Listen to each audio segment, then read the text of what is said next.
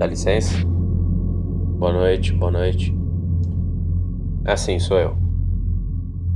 Meu nome completo é William Reis. Eu tenho 35 anos e é isso mesmo, eu trabalho como peão boiadeiro. De onde eu conheço a família Santos? Eu trabalhei com o Geraldo por um tempo tocando gado lá no Pantanal. É, o Geraldo virou meu amigo. Gente boa, honesto. Mas ele teve que voltar para o sítio da família porque o pai ficou doente, né? Aí ele voltou e levou a esposa e os filhos com ele. Por que eu fui morar lá? Porque eu tava desempregado. Aí eu falei com o Geraldo e ele disse que eu podia ir trabalhar com eles lá. Enquanto eu não arrumava nada, né? Porque, doutor, trabalhar com gado é assim, né? Às vezes tem muito serviço e às vezes não tem nada. Quem que morava lá no sítio? Era o seu Henrique e a dona Beatriz, né, os pais do Geraldo. Aí tinha o Geraldo, a esposa dele, a Aline, e os dois filhos pequenos, a, o Bruno e a Agatha. O Bruno tinha nove anos e a Agatha acho que tinha seis. É isso mesmo. E tinha o Elton, que era o irmão mais novo do Geraldo. Era uma família muito simples, trabalhadora. Não tinha muita coisa, o sítio era pequeno, mas eles cuidavam bem de tudo. Era, era um lugar muito gostoso, né? Mas aí aconteceu o que aconteceu, né? Eu posso contar? Doutor, eu já contei tudo o que aconteceu pra polícia. Teve gente que até queria me internar dizendo que eu era louco. Tá bom, doutor, eu, eu conto de novo. Problema não. Era final de agosto, dia 20, 21. Eu já estava trabalhando no sítio fazia um mês, ajudando a cuidar dos bichos e, e, na lavoura, né? Aí nesse dia aí a gente terminou o trabalho e foi jantar. Se lavou, foi jantar. A dona Beatriz, inclusive, tinha feito galinhada. E foi quando a gente começou a ouvir o barulho. Né? Parecia um barulho de bicho. Tava vindo lá da mata de trás da casa, né? E não dava para saber o que era. Era estranho meio longe, meio perto. A dona Beatriz falou que era filhote de porco do mato. E que se fosse era perigoso, né? Porque porco do mato come plantação, mata os animais da criação, né? Do sítio. E o Geraldo disse que não, que não era porco do mato. Parecia gente rezando. Parecia uma reza. O barulho ficou enchendo o saco a noite inteira. Sem parar. Aí eu, eu levantei de madrugada para usar o banheiro e eu encontrei o Elton. De madrugada no escuro, tomei um susto. Abaixado atrás da janela. Eu tomei um susto, né? E, e, antes de eu falar alguma coisa, o Elton fez um sinal, né? De, pra eu ficar quieto. E me chamou para perto dele, apontando lá fora, né? Da janela. Apontando com o dedo. Eu abaixei do lado dele, olhei para onde ele estava virado. É, era a mata que tinha perto da casa, né? Tava tudo escuro, mas dava para ver umas coisas por causa da lua, luz da lua. Não tinha nada de estranho, mas depois de um tempo eu vi. Eram umas luzes que apareciam no meio do mato, assim, uma luz meio verde. Não era vagalume, porque era do tamanho de um farol de carro. Mas também não era carro, porque ali não tinha estrada. E nem lugar para o carro passar ali, né, para fazer luz. Era no meio das árvores mesmo. Essas luzes parou depois de um tempo, mas o barulho não parava, continuava. E às vezes ficava tão alto, doutor, que os cachorros começavam a latir e dava para ouvir os animais, né, os cavalos, as vacas, as galinhas, tudo assustado. Aí quando amanheceu o barulho parou. Como nada. A gente trabalhou de dia e às vezes parecia que a gente ouvia o barulho de novo, sabe? Aquela impressão. Aí quando deram as 5 da tarde, a gente terminou o trabalho, eu e o Elton decidimos entrar no, na mata lá para descobrir o que, estava acontecendo, né? A dona Beatriz não queria deixar. A gente foi mesmo assim, né? O seu Henrique deu um espingarda para mim, uma espingarda pro Elton e foi, né? É... A gente entrou na, na mata e andou mais ou menos meia hora. Linha reta, né? Pra não se perder. E o estranho, doutor, é que assim que a gente entrou na mata, assim, uns dois metros para dentro do mato, o barulho parou. E, e depois que. Depois de um tempo, o, o Elton me falou isso, que. Tava em silêncio a mata, não tinha barulho nenhum e eu não tinha percebido. Tava tudo quieto, a gente mal ouvia os nossos pés no mato assim andando, sabe? Aí depois de um tempo andando, a gente chegou num raspadão né?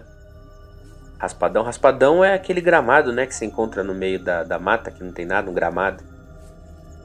Como fosse um campo de futebol, mas pequeno.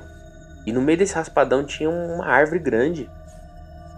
E, e no pé dessa árvore tinha um monte de terra de buraco. Terra de buraco, doutor. Sabe quando você cava um buraco e a terra que você tira você faz um montinho do lado? A terra revirada? Então, esse, um monte desse tipo de terra, assim. E em cima desse monte, assim, não era alto nem nada, mas em cima desse monte tinha um, um amontoado de, de pena de passarinho, folha, é, umas pedras coloridas, e tinha até uns ossinhos, assim, que parecia ossinho de bicho, sabe? Parecia coisa de índio. Coisa religiosa de índio, sabe? E eu perguntei pro Elton, né? Se tinha índio ali. Ele falou que não, que não tinha índio nenhum ali, que era só fazenda. Confesso que deu medo do negócio ali, doutor, e a gente resolveu voltar. Aí no meio do caminho, a gente tava andando quieto, sem falar nada com ninguém, né? Com o outro, né? No caso.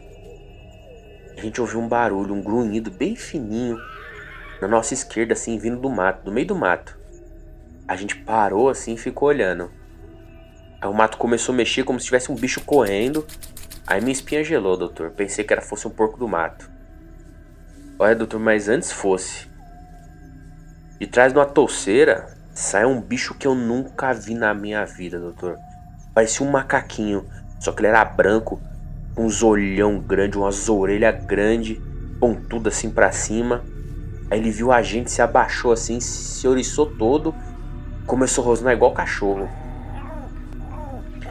Do nada, assim, ó, sem avisar nem nada, ele começou a correr na nossa direção assim para atacar. O Elton era acostumado a, a, a, caçar, né? Então ele foi mais rápido que eu, levantou a espingarda e atirou. Acertou em cheio, doutor. O tiro foi bonito, tanto que o bicho até rolou de volta pro meio do mato, assim, ó. Nessa hora, a gente começou a ouvir um monte de rosnado vindo do mato. Mas um monte, doutor. Sem pensar, eu e o Elton começamos a correr. Quando a gente saiu da mata, já tava escuro, já tinha anoitecido e a gente nem percebeu, doutor. A gente saiu da mata correndo pra, pra casa assim. A gente viu a casa, tava todo mundo na varanda esperando a gente. Todo mundo com cara de preocupado. Eu acho que eles ouviram o tiro, né?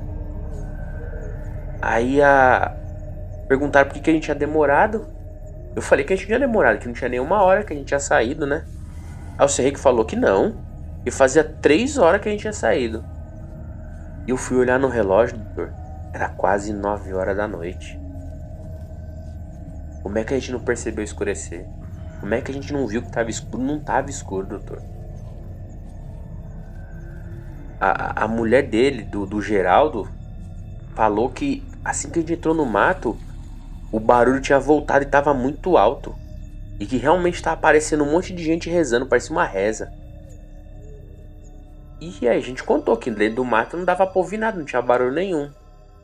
A gente entrou na casa e contou tudo o que tinha acontecido para todo mundo saber, né? Aí o seu Henrique falou que a gente ia entrar na caminhonete e ia na cidade falar pra polícia, né? Contactar a polícia. E o. A dona Beatriz e a Aline não queria ficar sozinha com as crianças na casa, né? Então a gente decidiu que ia todo mundo. E a gente pegou as coisas, né? E saiu da casa. Quando a gente ia pra garagem assim, o barulho ficou muito alto, doutor. Muito, muito, muito alto. Não parecia mais reza, parecia um monte de grito. E vinha de tudo quanto é lado do mato, da mata. Tinha em volta ali. A gente voltou pra casa, pegou umas espingardas. E aí o seu Henrique mostrou que tinha uns revólver também. Colocamos as mulheres e as crianças no canto da sala assim. E ficamos vigiando. E começamos a ouvir os animais do sítio tudo assustado e irritado. E a gente olhando pela janela viu lá no mato aquelas luzes verdes de novo, né? E com medo a gente falou, ó, vamos botar os móveis na frente da janela aqui da, da porta pra, pra usar de reforço, né? Colocou e deixou só umas frestinhas assim, que era pra ver, né? Que era pra olhar lá fora. Aí quando passou da meia-noite assim, a gente já tava um pouquinho mais calmo. O seu Henrique tava olhando pela janela assim. Ele ficou pálido, branco igual um papel. Chamou todo mundo e apontou lá fora. Quando a gente olhou, tinha um monte daqueles bichos, doutor. Um monte, mas um monte assim, ó. Tudo correndo em volta da casa. Grunhindo, rosnando. E aí eu acho que eles viram que a gente tava olhando eles. Eles começaram a rosnar muito alto, gritar, tacar pedra. Parecia uns gritos de gente mesmo. Eles começaram a tacar pedra, tacar pedra. As crianças começaram a chorar, as mulheres gritavam desesperada. E eu acho que isso irritou eles mais. E eles começaram a vir para cima da porta, querendo abrir a porta, abrir a porta e batendo e batendo. O Geraldo começou a xingar e deu um tiro na porta. E ele queria sair lá fora para meter bala nos bichos, o seu Henrique não deixou. E, e, a gente começou a ouvir os animais ser atacados. E a gente resolveu, assim, do nada, abrir uma fresta da porta da janela, colocou o cano das armas e começou a atirar para ver se espantava os bichos. Eu acho que a gente acertou um monte deles, porque a gente ouviu um monte de guincho de dor, sabe quando o bicho tá com dor? E o barulho foi parando, foi ficando mais baixo, foi parando. E tudo ficou quieto. Do nada assim, ó, tudo ficou quieto. Aí a gente fechou as coisas de novo e, e ficamos de vigia, né, à noite, ali, todo mundo acordado, não conseguia dormir. Aí a gente ouvia de vez em quando o barulho deles correndo em volta da casa subindo no telhado, subindo no telhado tentando arrancar a telha. Aí de vez em quando eles forçavam a janela, forçavam a porta. E foi assim a noite inteira. Noite inteirinha. Aí amanheceu, né? Parou depois de um tempo, que eles foram embora, amanheceu. A gente ouviu o barulho de um carro chegando assim na frente da casa. A gente abriu a porta, era uma viatura de polícia. E aí todo mundo saiu, né? Só que na hora que todo mundo saiu, a gente nem ligou pros polícias, do doutor. A, a, o sítio tava tudo destruído. Tudo, tudo, tudo virado de ponta cabeça. Parecia que tinha caído uma bomba. As plantações tava tudo destruída. Arrancaram todos os pés de legume de verdura. Os animal, ó, porco, cavalo, galinha, os cachorros, tudo morto, doutor. Tudo morto. De, de ataque de bicho de mordida, assim, ó as marcas de mordida. Tudo, tudo, tá tudo destruído, não tinha sobrado nada.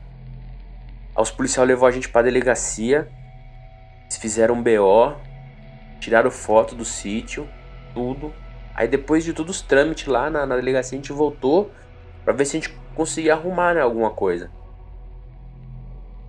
A gente voltou pro sítio, tava cheio de repórter. Mas cheio de repórter, assim. Repórter dá com pau, assim, ó. E eles entrevistaram todo mundo da família, até as crianças.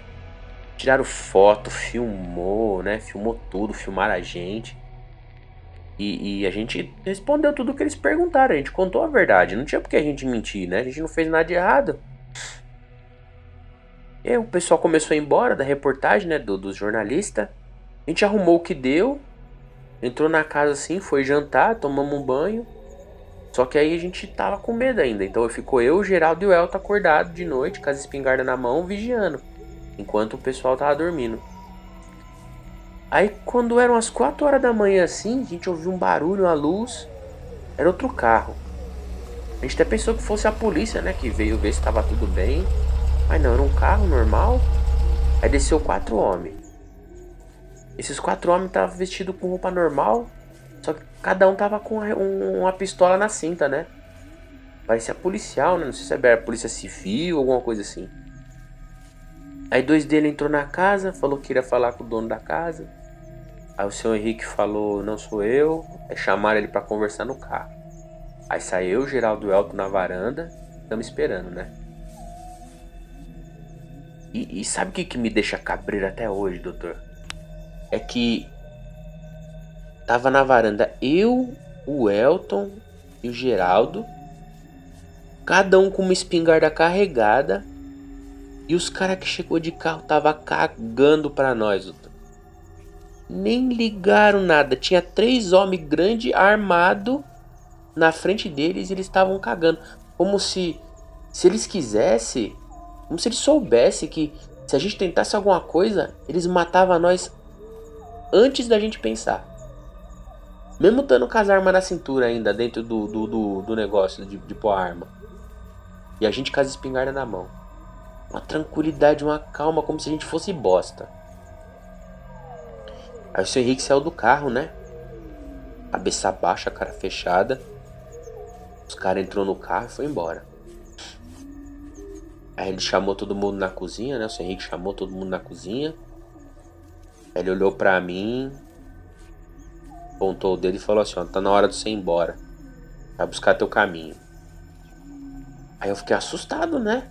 Do nada ele me expulsou. Aí o Geraldo ficou puto e discutir. Aí o seu Henrique deu um tapão na mesa. Disse que a casa era dele. Que ele tinha que reconstruir o sítio. Que não tinha mais lavoura nem criação. Não tinha dinheiro para me pagar. E que eu não podia mais ficar lá. Falou pra eu esperar amanhecer, dormir um pouco, pegar minhas coisas e que no mais tardar meio-dia era pra eu ter tomado meu rumo. Aí eu camei o Geraldo, né? Falei pra ele que não tinha o que fazer, que ele era, o pai dele era dono da casa. E eu fiz o que o Sr. Henrique pediu. Eu dormi um pouquinho, quando eu acordei eu comi, arrumei minhas coisas e fui embora. O Sr. Henrique ainda me pagou os dias que eu tinha trabalhado. Aí eu fui para Corumbá, né? Comecei a trabalhar numa fazenda. Um mês depois, um mês depois, 30 dias. Eu fiquei sabendo na TV pelo jornal aí, do jornalista aí, que a família Santos, dona do sítio lá, tinha sumido.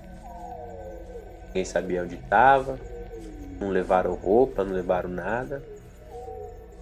Foram tudo embora. Não, não. Nesse meio tempo eu não tive contato com nenhum deles, nem com o Geraldo, nem com ninguém. O que eu acho que aconteceu? Não sei, doutor, não sou policial. Eu sei que se eu falar qualquer coisa, pode me prejudicar. Sim, eu sei que vocês podem me segurar aqui o quanto vocês quiserem. Mas vocês querem saber mesmo? Posso falar o que, que eu acho? Tá certo. Eu acho que o seu Henrique salvou minha vida quando ele me mandou embora. Não sei o que aquele cara disse para ele, mas ele sabia que algo ruim ia acontecer. E ele me mandou embora para que eu não precisasse passar por isso. Seu Rick salvou minha vida. Agora o que houve com eles? Pode ser três coisas, né? Ou eles fugiram para algum lugar aí, mudaram de nome, estão vivendo escondido, com medo. Ou aqueles caras voltaram lá e sumiram com eles. A terceira? A terceira, doutor, Pra mim, aqueles bichos voltou, pegou todos eles.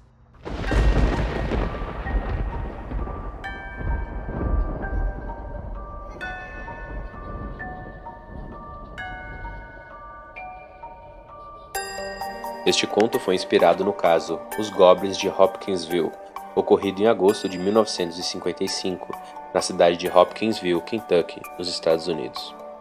Mistérios Narrados é um projeto produzido e narrado por mim, Thiago Souza, e hospedado no podcast Papo de Louco. Acessem www.papodelouco.com e nos sigam no Facebook, Twitter e no Instagram. Se quiserem entrar em contato conosco, envie um e-mail para contato@papodelouco.com.